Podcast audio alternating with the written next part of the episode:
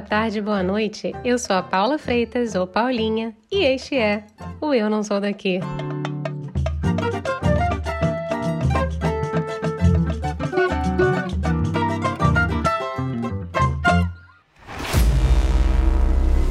Bora começar o episódio de hoje com uma reflexão. Você sabe o que é xenofobia? Relaxa, eu te conto. É basicamente uma aversão ao que é estrangeiro. Na Europa, a xenofobia conta com uma história velha que começou lá na Idade Média, com a perseguição de judeus e muçulmanos pela Igreja Católica. O ápice da xenofobia e intolerância mais recente na nossa história foi o antissemitismo durante a Segunda Guerra Mundial, com o Holocausto nazista, em que mais de 6 milhões de judeus foram mortos em campos de concentração. E os judeus, ó, não foram os únicos alvos dos nazistas. Eram também perseguidos até a morte ciganos, deficientes físicos e mentais, poloneses, prisioneiros de guerra soviéticos, negros, opositores políticos, testemunhas de Jeová e homossexuais. Apesar da promulgação da Declaração Universal dos Direitos Humanos, a xenofobia persistiu e ainda persiste na Europa e no mundo, infelizmente vem se intensificando nos últimos anos. Estudos informam que casos de xenofobia na Europa e nos Estados Unidos têm aumentado consideravelmente. Agora, eu te pergunto, como é que você sabe se foi xenofobia? o imigrante pode ser coagido por diferentes atitudes hostis dos discriminadores, desde preconceitos, desrespeitos às suas crenças, hábitos, sotaques, aparência física, condições socioeconômicas, etc. Nem sempre é muito assim, na sua cara, sabe? Pode ser sutil, pode ser escondido, pode ser na brincadeira, entre aspas, ou nas entrelinhas.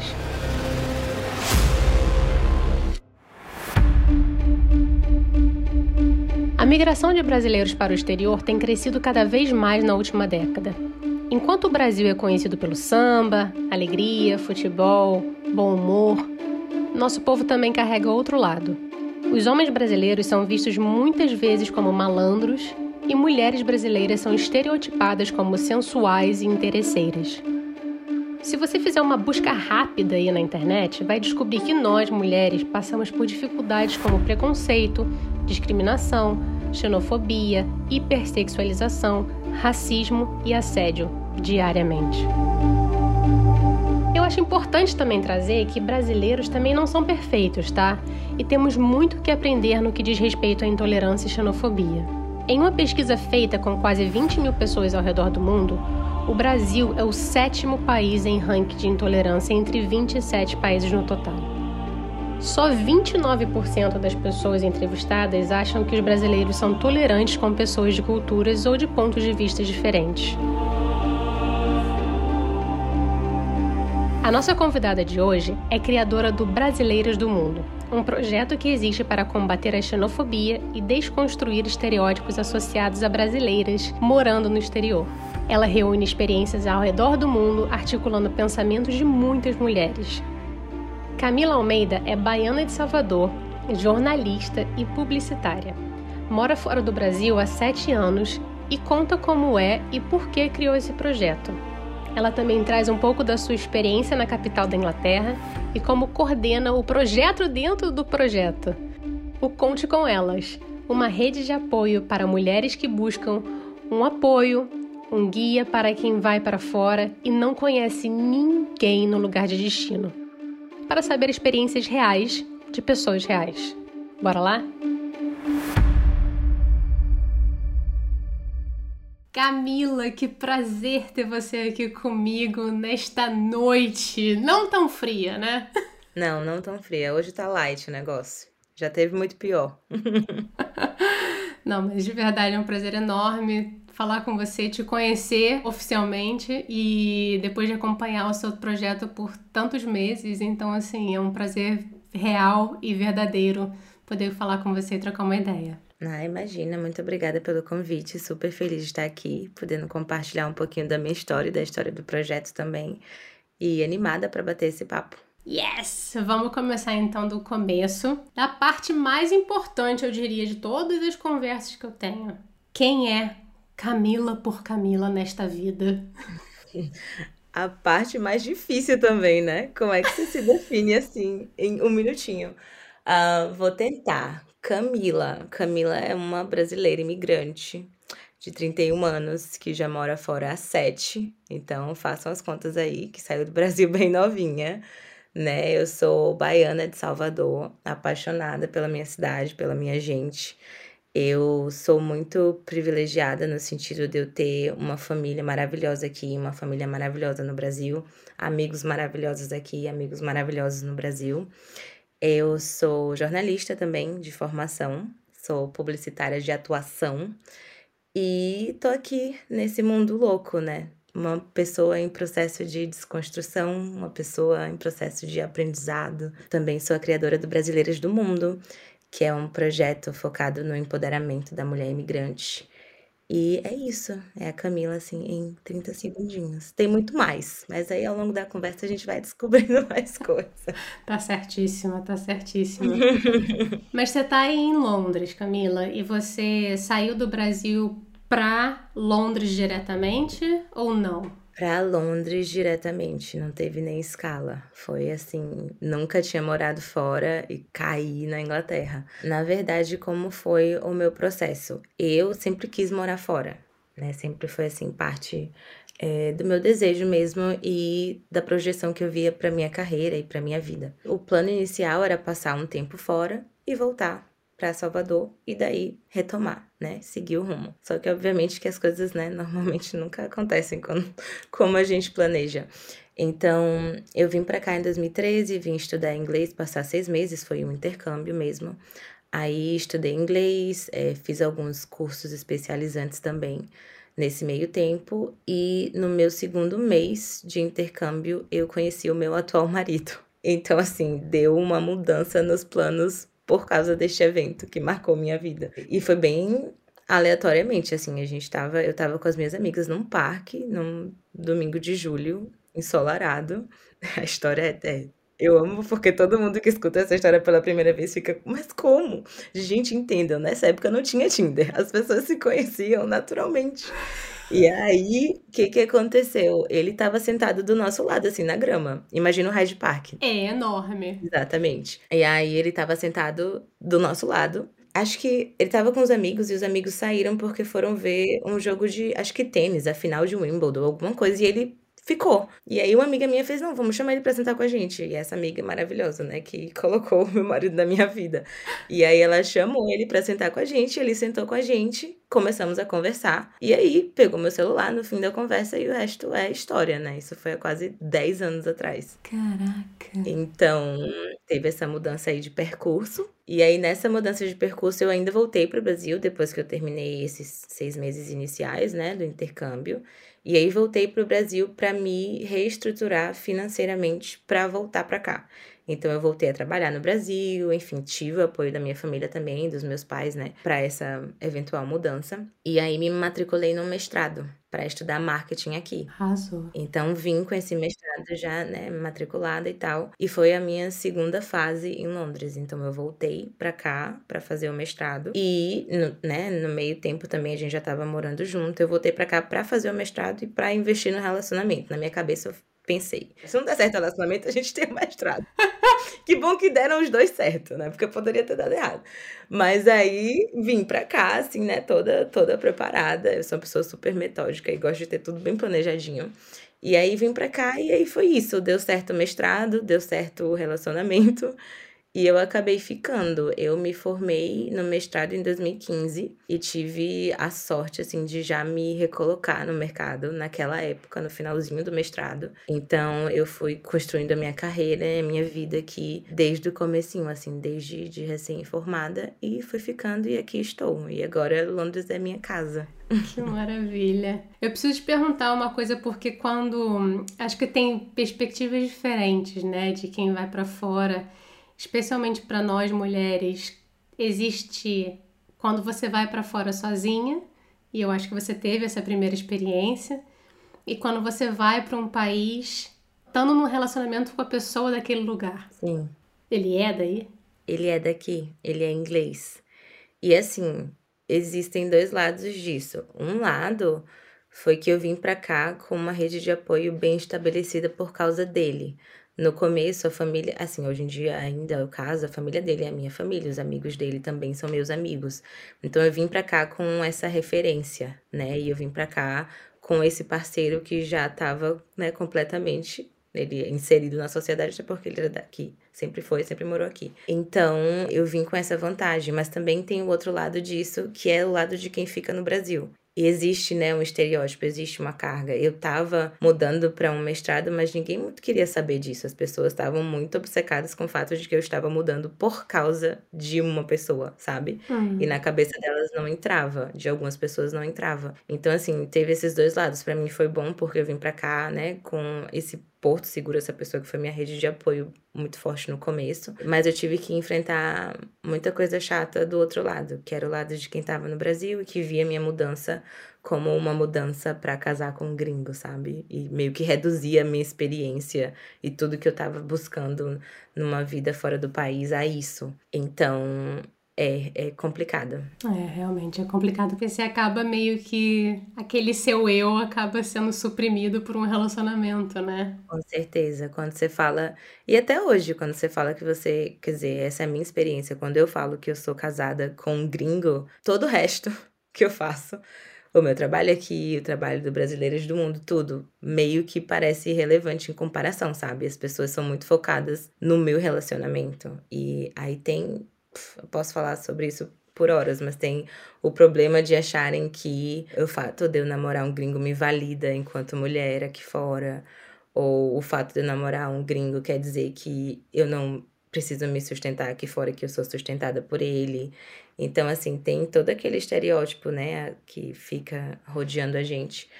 E aí, às vezes, é bem complicado, porque você tem que pegar partezinha por partezinha e explicando, olha, isso não quer dizer isso, uma coisa não resulta na outra. E fica cansativo, mas esse é todo um outro tópico. Relacionamentos com estrangeiros.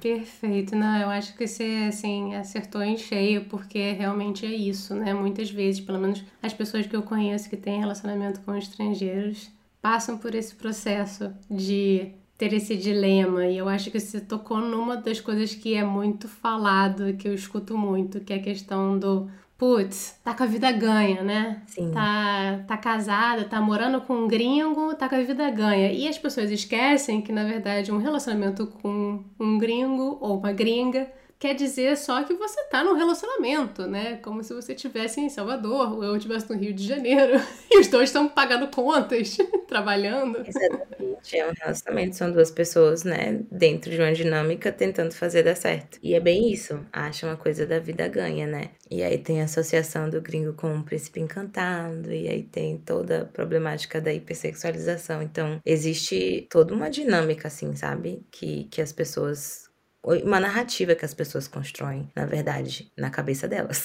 Com certeza. E aí tentam te encaixar naquela coisa, sabe? É, o que é bem complicado. Mas assim, a gente vai aí nessa luta de desconstruir essas coisas e de tentar trazer um pouquinho de informação e de empatia para a experiência de quem migra. E eu acho que essa coisa do relacionamento com o estrangeiro é parte disso também.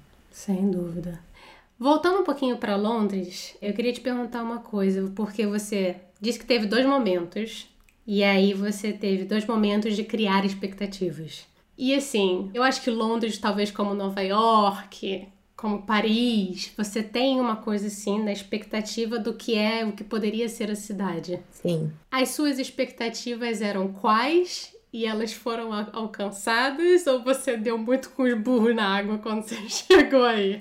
Quando você chega, eu sei como é demais essa parte. Quando eu mudei pra cá a primeira vez, foi em 2013.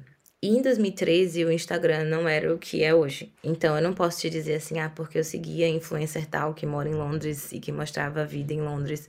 Não tinha muito isso, sabe? Então assim, eu fiz a minha pesquisa, obviamente, eu assistia vídeo, eu já tinha referência da Londres dos filmes, né? Bridget Jones, um lugar chamado Notting Hill, a gente tem tudo aquilo já no imaginário. E eu fiz as minhas pesquisas, mas eu não tinha muita referência, assim, eu não conhecia ninguém. E não só em relação a Londres. dentro da minha rede eu não conhecia ninguém que tinha morado fora, ponto final, sabe? Tinha assim a tia de um conhecido, a prima de alguém, mas eu não tinha ninguém na minha rede. Então, para mim, a parte da criação de expectativas foi meio diferente porque eu fui muito no escuro assim, sabe? Eu sabia o que, que era a cidade, obviamente, eu entendia o básico sobre a cidade, mas eu não tinha é, expectativas relacionadas à minha experiência. Eu não sabia o que, que ia ser. E eu estava muito consciente disso. Então, assim, eu não esperava falar inglês, na, falar inglês fluentemente na primeira semana. Eu não esperava arranjar um emprego no primeiro mês. Eu não esperava fazer mil amigos na primeira semana. Então, assim, eu estava muito centrada, assim, sabe? E aí, o que Londres me mostrou foi. Tem muito a Londres dos filmes, sabe? E assim, eu até conversei com você antes, eu tinha um amigo visitando na semana passada, e assim, pela primeira vez. E ele veio turistar, e eu consegui ver Londres de novo pelo olhar dele. Eu falei, meu Deus, eu moro aqui, sabe? Olha. Eu ainda tenho, depois de oito anos quase, esse impacto de dizer, meu Deus, essa essa cidade é minha, sabe? Se eu pegar o metrô, eu vou sair aqui no Big Ben, isso não, sabe? E a gente fica tanto na nossa casa que a gente não, sabe, na nossa vizinhança, na nossa rotina de trabalho e casa, que a gente não tem dimensão das coisas. Então, assim, Londres entrega essa coisa de filme, sabe? 100%. Mas eu acho, eu acredito muito, eu falo muito sobre isso no Brasileiras, que as experiências são muito únicas. A minha experiência aqui foi muito positiva, sabe? É, eu tive muita sorte de contar com, com pessoas próximas. Como eu falei, eu vim pra cá, né, com o meu namorado já aqui, namorado na época já aqui. Então, assim, é, na verdade, Londres me surpreendeu positivamente, sabe? Porque eu vim planejando aquele tempo do mestrado, mas construí uma vida aqui, que não era necessariamente uma coisa que eu tava esperando 100%, sabe? Então, a minha experiência foi, foi essa, com essa cidade. Que maravilha. Que bom, que bom que foi positivo, né? Que bom, que bom mesmo.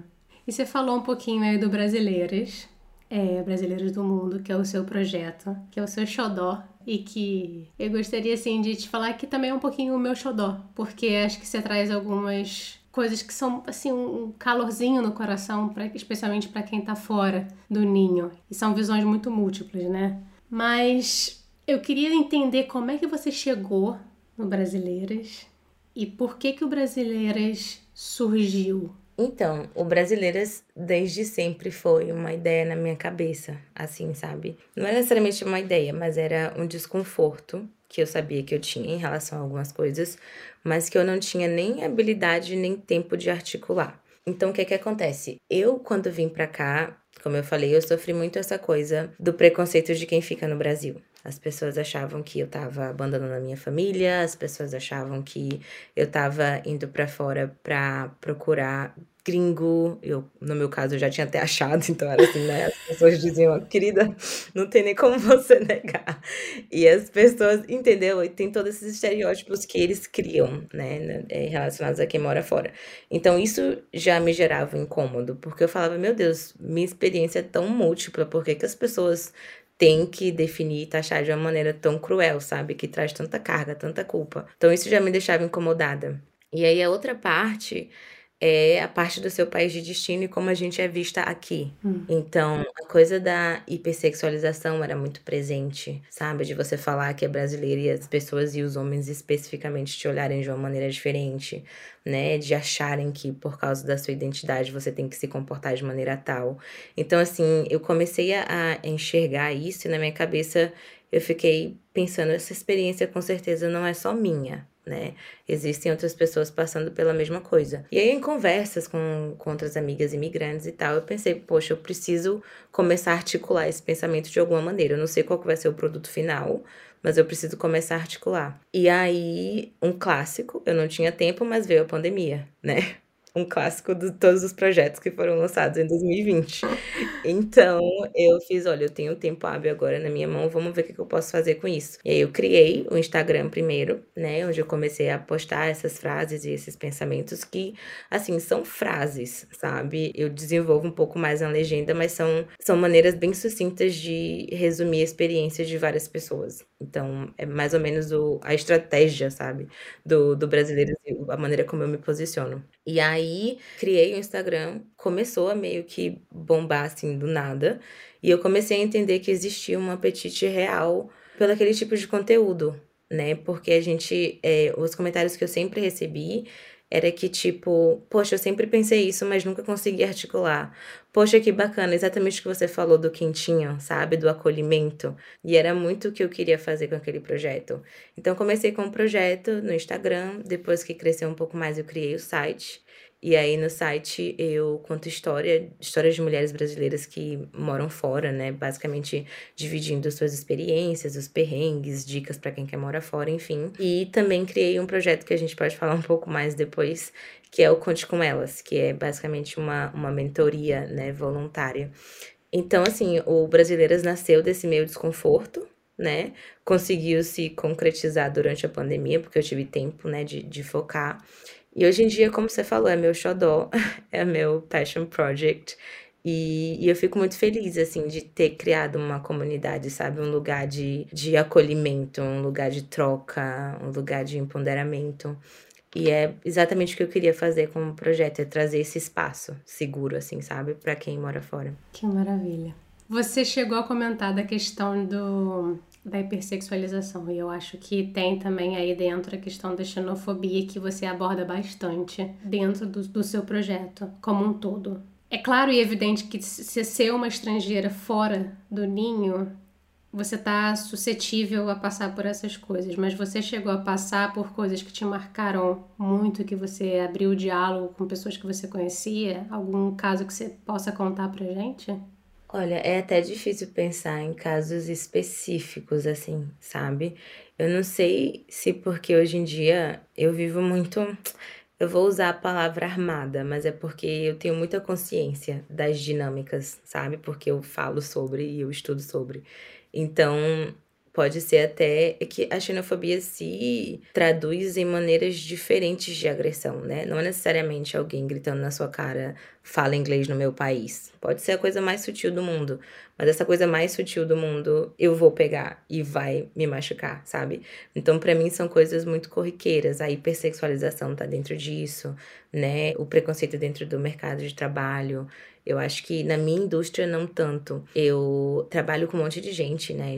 Trabalho com muitos estrangeiros, muita gente que não é de Londres e nem tem inglês como primeira língua, mas eu vejo pela experiência de outras pessoas que não têm inglês como a primeira língua, às vezes já te coloca numa desvantagem, mesmo que você fale fluentemente, por causa do seu sotaque.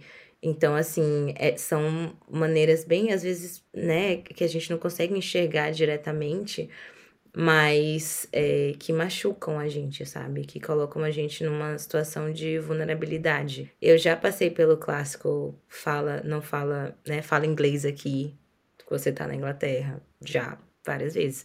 Eu sou cheia de amiga brasileira, então eu tô sempre falando português fora de casa. E aí já, né, aconteceu do, do falo inglês, que é, normalmente a pessoa não olha na sua cara, ela, ela meio que resmunga pro ar, sabe? Um clássico inglês. Um clássico. E aí você fica meio que sem reação, não sabe se você vai lá e sabe? Então, assim, é, a minha maneira de lutar contra a xenofobia é o Brasileiras do Mundo, sabe? Essas microagressões do dia a dia são mais difíceis da gente combater, até porque a gente fica muito exausta desse combate, sabe? E machuca muito a gente, a gente tem que pensar na nossa saúde mental. Mas o Brasileiras do Mundo foi uma maneira que eu encontrei de canalizar isso, porque eu consigo através do compartilhamento de experiências, empoderar muita gente, informar muita gente, alertar muita gente. O que é uma maneira, ao meu ver, um pouco mais eficaz de, de me posicionar, assim, sabe? Mas é, é triste e é absurdo que isso aconteça numa cidade como Londres sabe? Porque aqui metade da população não é local e você ainda sente essa resistência, sabe? Esse medo do estrangeiro. E enfim, quando teve o, o Brexit aqui, né, isso ficou muito mais evidente. Eram muito mais corriqueiros os casos de xenofobia, porque aquele veredito meio que validou o pensamento de muitos, né? Então eles se sentiram empoderados para compartilhar o que eles realmente pensavam. Então foi uma fase complicada para quem é imigrante aqui. Mas, é, assim, eu fico imaginando que seja ainda pior em países menores, que tem menos turistas ou, né, ou menos estrangeiros que moram lá. Eu acho que o interior da Inglaterra pode ser bem complicado. Mas, assim, bom salientar que é minha experiência, sabe? E são coisas que eu entendo como xenofobia porque eu tô sempre atenta é, aos sinais. Às vezes a gente nem nem, nem registra. Passa batido, né? Com certeza. No outro dia eu tava escutando de uma. que eu tava reclamando que eu fui. Um momento parêntese aqui, mas eu fui no, na polícia renovar visto. E aí o policial virou pra mim e falou assim: Ah, brasileira, olhando meu passaporte, né? Ah, brasileira. Ah, samba aí pra gente ver. Imagina. Eu fechei a cara, aí tá, passou, porque não dá pra ficar batendo boca com ainda mais com oficial, né? Sim. Aí eu tava comentando com uma italiana no outro dia, ela falou assim: "Ah, mas ele só fez isso para ser para ser engraçadinho". É, mas não é engraçado, né? Exato. E imigração também, com oficiais é sempre horrível. Putz, sim. Eu tenho trauma super, porque, né, ainda mais eu que tenho, hoje em dia eu tenho a residência, mas eu tinha o visto de casada. Então toda vez que eu entrava no país, e eu viajo muito, eu viajo a trabalho, eu viajo por viajar e às vezes eu viajo sem o meu marido, normal. Claro. Toda vez que eu voltava sem ele, que eu mostrava meu visto de, de casada, me indagavam coisas absurdas, tipo, onde é que tá o seu marido? Aí eu falava, meu querido, quer que eu procure aqui no meu bolso para te mostrar o meu marido? Como, como assim, onde é que tá meu marido, sabe? É porque vocês ainda estão no relacionamento e aí começava, e quem é que sustenta a casa? E eu ficava, mas gente, como assim, sabe? Eu fiquei tão traumatizada que eu comprei um negócio que é. É um registro que você faz quando você viaja muito, que você passa no e-gate, sabe? Naquelas catracas eletrônicas. Ah, é o Globo, Globo, não sei o que lá. Eu descobri aquilo e aquilo salvou minha saúde mental. Porque eu não preciso mais ter esse, essa conversa com, com a gente migratório toda vez.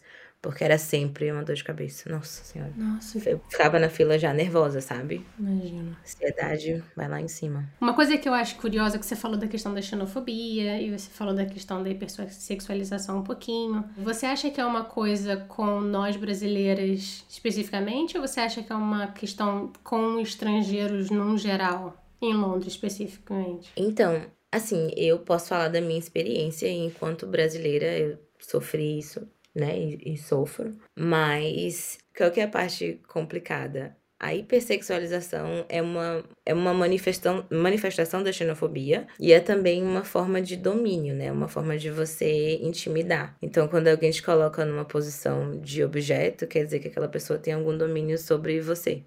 E é por isso que é tão mais.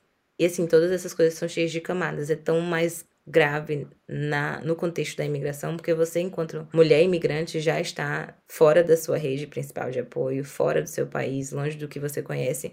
Então você já está numa posição de vulnerabilidade. Se você acrescenta a hipersexualização a isso, fica ainda mais grave, sabe? E você fica muito mais vulnerável. Então, assim, eu acredito que sim. Obviamente que a hipersexualização, né? A gente sofre isso dentro do Brasil, outras mulheres sofrem isso ao redor do mundo, mulheres latinas no geral. Mas eu acho que é um assunto tão urgente para a comunidade migratória por causa do adendo da vulnerabilidade da imigrante, sabe?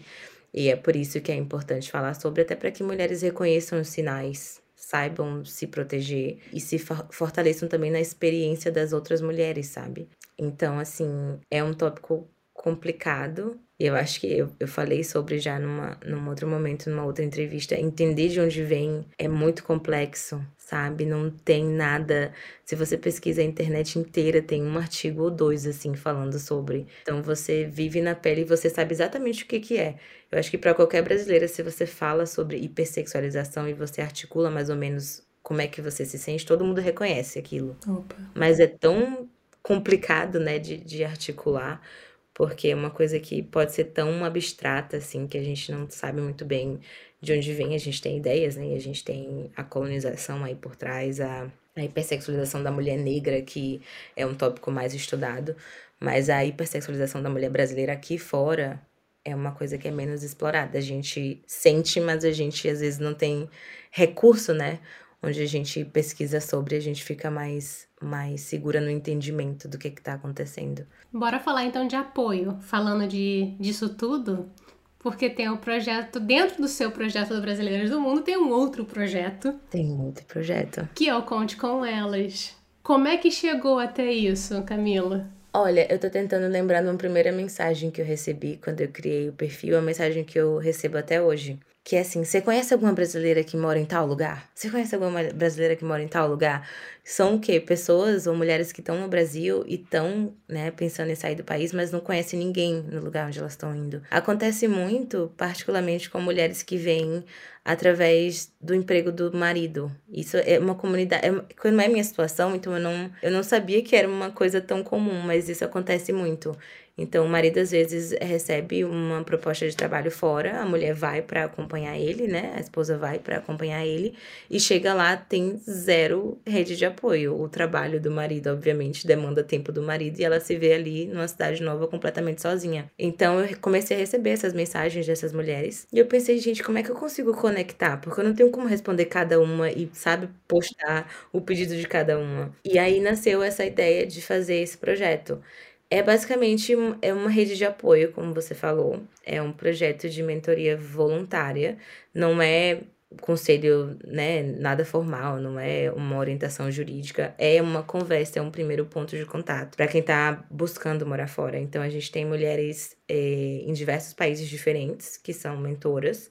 E aí o que, que acontece? Se eu tô no Brasil e eu quero morar em Londres, por exemplo, ou meu marido teve uma proposta de trabalho em Londres, ou eu vou fazer um intercâmbio em Londres, tem uma pessoa ali que eu posso entrar em contato para perguntar coisas básicas do dia a dia, sabe? Às vezes nuances culturais, né? Onde é que acha o mercadinho brasileiro? Como é que foi para você isso? Como é que foi para você aquilo? Como é que começa a leitura da sociedade como um todo? Então assim, é um contato muito informal, mas eu acho que eu, por exemplo, adoraria ter tido isso quando eu vim para cá. Sabe? Porque como eu te falei, eu vim para cá no escuro.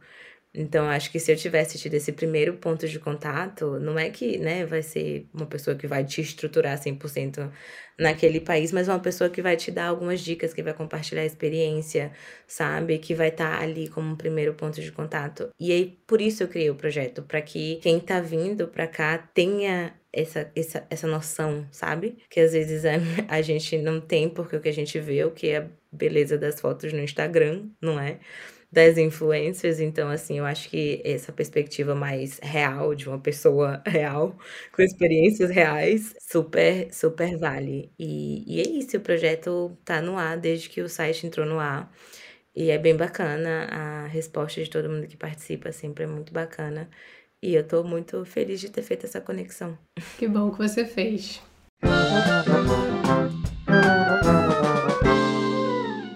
Vamos agora de momento chorrindo, que é também conhecido como momento rir para não chorar, que é quando eu peço para a galera dividir aí perrengues, gafes, aquele momento embaraçante que você falou, meu Deus do céu, socorro.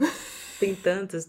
Mulher, qual que você quer? De hoje? De ontem? da semana passada? Que eu sou a pessoa que passa por diversos. Mas eu pensei em um. Eu pensei em um que foi nos primeiros 30 minutos que eu cheguei nesse país. Eu vim, né? E como eu falei, eu cheguei, eu vim para cá em 2013 para estudar. Nunca tinha saído, eu tinha saído do Brasil para ir para Disney. Você entende que assim, minha experiência morando fora era zero. Vim direto para cá. Tá, aí cheguei aqui na imigração e eu não falava muito bem inglês. Então eu trouxe uma carta da minha escola de inglês daqui que dizia especificamente: essa carta não é para, para emissão de visto. Eu não entendi o que estava escrito ali e essa foi exatamente a carta que eu entreguei para o agente migratório. Aí ele olhou para aquela carta, olhou para minha cara e me colocou na salinha da vergonha, obviamente. Não. A salinha da vergonha é o quê? Uma salinha ali do lado da fila da imigração, toda de vidro. Todo mundo que tá fazendo a fila para poder passar na imigração vê você sentada ali, sabe que você tem algum problema para resolver. Me colocou ali e muito tempo se passou, sei lá. É horrível essa salinha, é horrível. Exatamente. E eu não sabia o que, que tinha de errado, porque ele não me falou. Ele só me falou, pelo que eu tinha entendido na época, que ele precisava checar algumas coisas. E aí eu sentei e lá eu fiquei, né? E aí, tipo assim, desesperada, o que é que eu vou fazer? E aí tá, cheguei, não tinha internet, não tinha nada, fiquei literalmente sentada sendo assistida pelas pessoas passando na fila. Aí ele voltou, né, deve ter ligado pra escola, deve ter confirmado que tinha que confirmar.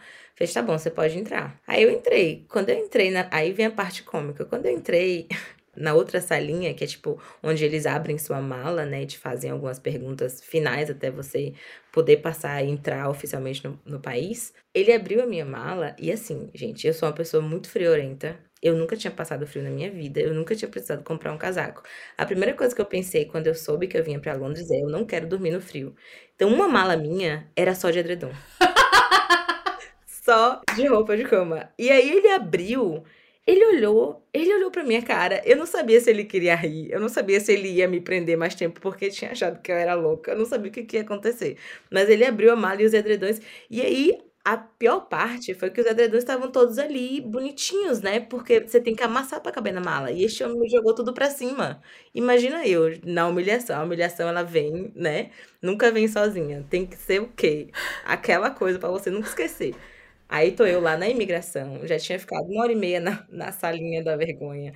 Meus edredons tudo no chão no aeroporto e eu tentando botar tudo dentro da mala. Jesus! E já tinha perdido meu transfer. Meu Deus! Tive que pagar 140 libras para chegar no de táxi. 140 libras para chegar na minha casa, porque eu fiz, eu perdi meu transfer. Eu não sei como é que funciona o metrô dessa cidade, não sei onde é que é. Eu só tenho o endereço da minha casa que eu vou morar. E aí eu dei lá pro taxista e deu 140 libras. Eu nunca vou esquecer. E não tinha Uber também, né, gente? Então, assim, era aqueles táxi mesmo. Então, assim, esse foi o meu momento perrengue. Foi chegando no Reino Unido e a humilhação acontecendo. Eu tô imaginando aquelas caixinhas, sabe caixinhas de palhaço? Que, que você abre a caixinha Exato. e sai um palhaço de dentro. Exatamente. E ele assim, ó, ele olhou pra minha cara, acho que ele ficou um tempo sem entender. Obviamente que na casa que eu tava indo morar tinha roupa de cama, eu não precisava ter levado o edredom. Mas o meu medo de passar frio era tão grande que eu fiz uma mala inteira. E aí passei essa vergonha. Mas estamos aqui, né? Sobrevivemos. Exato, sobreviveu e tá ótima, linda, bela, maravilhosa pra contar a história. Bem isso.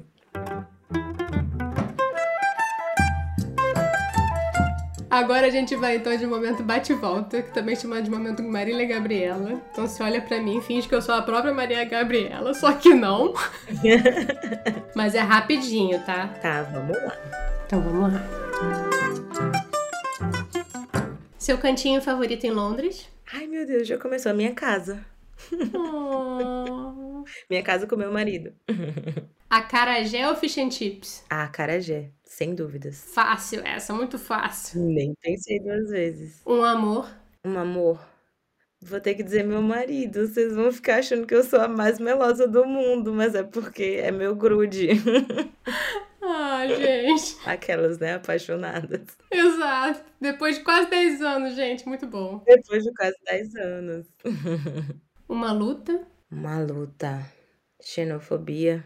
Contra a xenofobia de preferência. Contra? Né? Não, pelo amor de Deus, gente. Se não ficou claro, uma luta minha contra a xenofobia. Contra a hipersexualização. Contra o preconceito. Yes! Yeah, fazer uma bandeira, Camila para presidente. Primeira-ministra. Imagina, olha só. O dia que vocês verem uma brasileira como primeira-ministra do Reino Unido, eu apago tudo o perfil, que a gente chegou lá.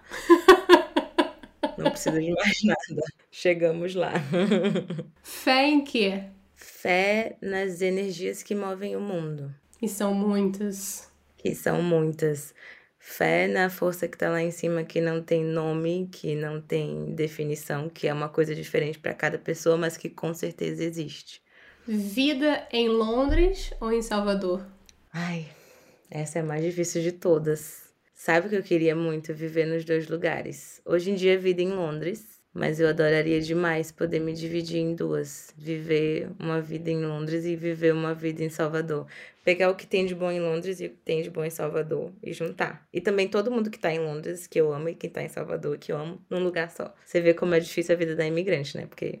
Então, casa não é nem lá e nem cá? Não, casa é em Salvador. Casa vai sempre ser Salvador. Mas a vida, o dia a dia, né? O que eu tô construindo hoje é Londres. Ai, ai, a dor de uma imigrante. A dor de um imigrante, minha filha. É complicado. Se você descobrir como é que faz isso de morar em dois lugares, você me conta, tá? Imagina essa fórmula. Acho que todo imigrante quer, né? Se dividir. Como, como seria maravilhoso. Nem fala. Mas é muito isso. Depois que a gente imigra, a gente nunca mais é inteira, né? Ó, oh, vou postar isso no brasileiro. Veio uma frase aí, um conteúdo. Gostei, gostei muito. Gostei muito e assina embaixo. Para terminar, vamos agora de modo avião, que é onde eu peço pra galera dividir dicas, pode ser de série, música, livro, filme, é, lugares, o que, você quiser. Tá, vamos lá. Eu pensei em uma sugestão, que é um livro de uma brasileira imigrante maravilhosa. Você deve conhecer, que é a Lori Portela. E o livro dela é Primeiro Eu Tive Que Morrer. Como é que não ama aquele livro, né? E ela é maravilhosa, ela mora aqui em Londres, inclusive. E é uma leitura muito gostosa. É sobre uma publicitária que estava muito feliz no emprego, né? E que se reinventa e se redescobre nesse lugar paradisíaco que eu nunca fui, mas depois que eu li o livro eu fiquei obcecada querendo ir, que é Jericoacoara, no Ceará. É uma leitura maravilhosa e eu acho que a Laura ela tem uma maneira de trabalhar as palavras que faz você se, se reconhecer muito no texto dela, sabe?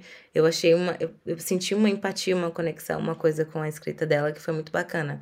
Então eu super recomendo esse livro, que é maravilhoso, e eu acho que muita mulher vai se reconhecer né, dentro daquele texto também. E eu tenho uma série, na verdade, da Netflix que eu super recomendo que se chama Made. Não sei se você já assistiu, que é maravilhosa. E assim, por que, que eu recomendo essa série? Só para falar um pouco da história da série, é uma mulher, uma mãe que se vê dentro de um relacionamento abusivo e busca se, né, se livrar desse, desse relacionamento, mas tem uma filhinha pequena. Então fala muito sobre a luta diária dela, né, de se recolocar no mercado de trabalho, de sustentar ela e a filha, de conseguir se desvencilhar desse parceiro abusivo. E eu acho que é uma série muito importante porque é um alerta sabe? Eu acho que, que tem umas coisas ali bem simples colocadas que muita gente, muita mulher que pode estar num relacionamento pode acabar reconhecendo dentro daquela série. E me lembrou um, um voluntariado que eu fiz aqui em Londres. Eu fiz um voluntariado na LAWA, que é uma ONG que dá apoio a mulheres latino-americanas vítimas de violência doméstica. E eu fiz esse voluntariado por um tempo, inclusive foi um, um outro processo meu que me abriu muito os olhos para a necessidade dessa criação dessa rede de apoio aqui fora para mulheres brasileiras, mas aquela coisa ali que eu vi na série é muito real, é exatamente assim que acontece. Existem os prédios, né, onde as mulheres estão abrigadas enquanto não se recolocam, e são prédios que têm endereços completamente, né, ocultos, ninguém pode saber onde é que é, não pode usar telefone. Toda aquela coisa ali é muito real. E eu gostei, e eu tendo tido essa experiência, eu gostei muito de como eles articularam aquilo naquela série, eu achei bem representativa, assim, sabe? Bem real. E super recomendo para todo mundo. É uma série que é, é tristinha, né? No sentido de que, tipo, gatilhos, vamos, vamos botar um trigger warning, porque, né? Mas acho importante. Acho que tem um papel importante de alertar também. Com certeza. Estejam preparadas ou preparados para assistir, porque ativa muitos gatilhos. Mesmo assim, você, você achar que tá ativando, quando você vê, você já tá em lágrimas. Demais, tipo, nossa. Não é uma série assim, tipo, você tá num dia estressado e quer desanuviar a cabeça, vai sentar, vai assistir, vai se distrair. Não. Não é esse tipo de série, né? Mas ainda assim, eu, eu gostei muito de como eles articularam a experiência dela na série e achei muito interessante. Então, super recomendo. E alinhado com a nossa conversa, né? O que a gente abordou. Com certeza. E curioso, né? Saber que a questão da que é representado nos Estados Unidos é parecido com o que você viu em Londres.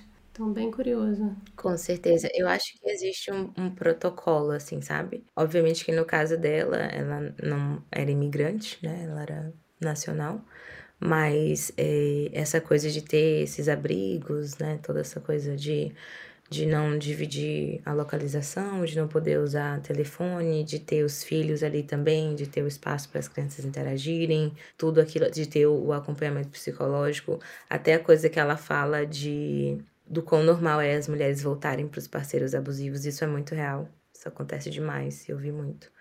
Então, assim, quando eu assisti, eu fiz, meu Deus, olha que bacana que tá ali, né, numa mega rede, para que as pessoas entendam. Então, por isso eu recomendo. Camila, infelizmente temos que acabar, Ai. mas eu te agradeço, assim, enormemente e espero que a gente possa se encontrar para tomar um cafezinho e comer um bolinho pessoalmente, viu? Sim, o chá da tarde em Londres tá mais do que marcado pra gente continuar esse papo. A gente só tocou o quê? Nos assuntos, precisa cobrir mais coisa. Te espero. Estarei aí. Epa, epa, epa, epa! Chegou por aqui só agora? Seja muito bem-vindo ou bem-vinda. Caso você não tenha seguido nosso podcast antes no Spotify, na Apple Podcast, ou seja lá onde você escutar, por favor, faça isso agora mesmo. É só clicar em seguir. E deixe cinco estrelinhas se puder também, tá? É aí, ó, do lado do botão seguir. E querendo pegar todas as dicas, confere o nosso Instagram, nsdaqui. Ou, querendo trocar uma ideia mais profunda, basta mandar um e-mail para nsdaquipod.gmail.com. O Eu Não Sou Daqui foi apresentado por Paula Freitas, editado pela Stephanie Debi, design gráfico da Gabriela Altran, suporte de conteúdo das redes sociais de Luma Mundim e consultoria do João Freitas. A nossa música tem composição e flautas da Karina Neves, violão de sete cordas e bandolim do Pedro Franco e mixagem do Tito Neves. Um beijão, pessoal, e até semana que vem.